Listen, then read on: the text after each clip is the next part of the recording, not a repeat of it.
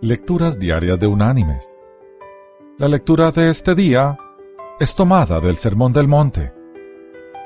En el Evangelio de Mateo, en el capítulo 5, versículos del 13 al 16, el Señor nos dice, Vosotros sois la sal de la tierra, pero si la sal pierde su sabor, ¿con qué será salada? No sirve más para nada, sino para ser echada fuera y pisoteada por los hombres. Vosotros sois la luz del mundo.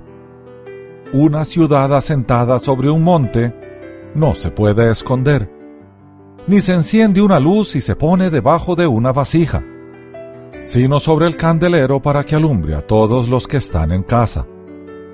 Así alumbre vuestra luz delante de los hombres, para que vean vuestras buenas obras y glorifiquen a vuestro Padre que está en los cielos.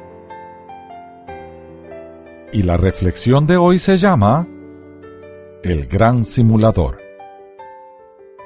Muchos peces utilizan el camuflaje para pasar desapercibidos ante la vista de los depredadores, pero ninguno de ellos logra mimetizarse tan bien como el fantástico pez esponja.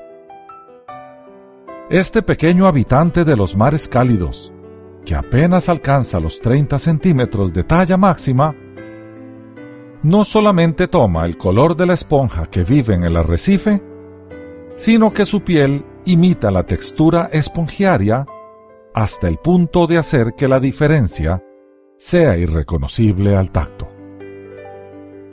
Lejos de ser un inocente pececito, el pez esponja es un carnívoro despiadado.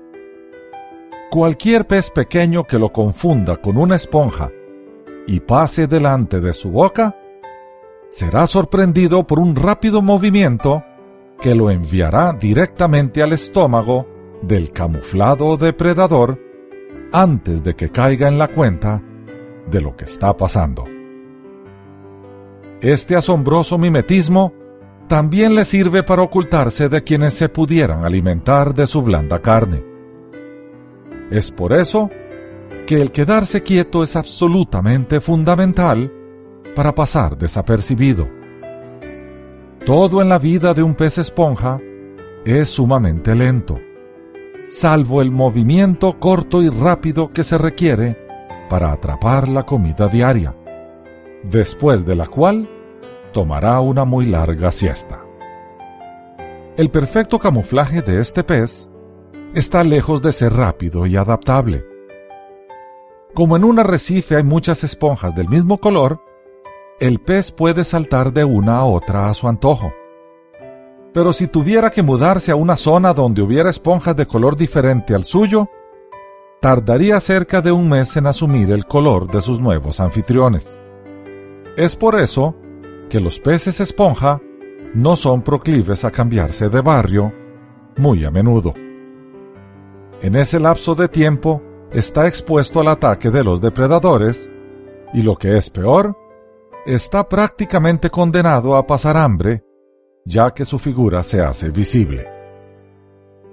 Claro está que ante tan poco movimiento y tan poca energía gastada a lo largo del día, no requiere de grandes cantidades de alimento para sobrevivir. Mis queridos hermanos y amigos, a diferencia del pez esponja, los creyentes no debemos pasar desapercibidos. Hemos sido llamados a cambiar el mundo, a hacer la diferencia, a hacer contracultura. Hemos sido llamados a influenciar al mundo en que vivimos con el propósito de mejorarlo. Cuando alguien ve a un creyente, debe ver una persona dispuesta a ayudarle, a servirle, a hacer la diferencia en su vida.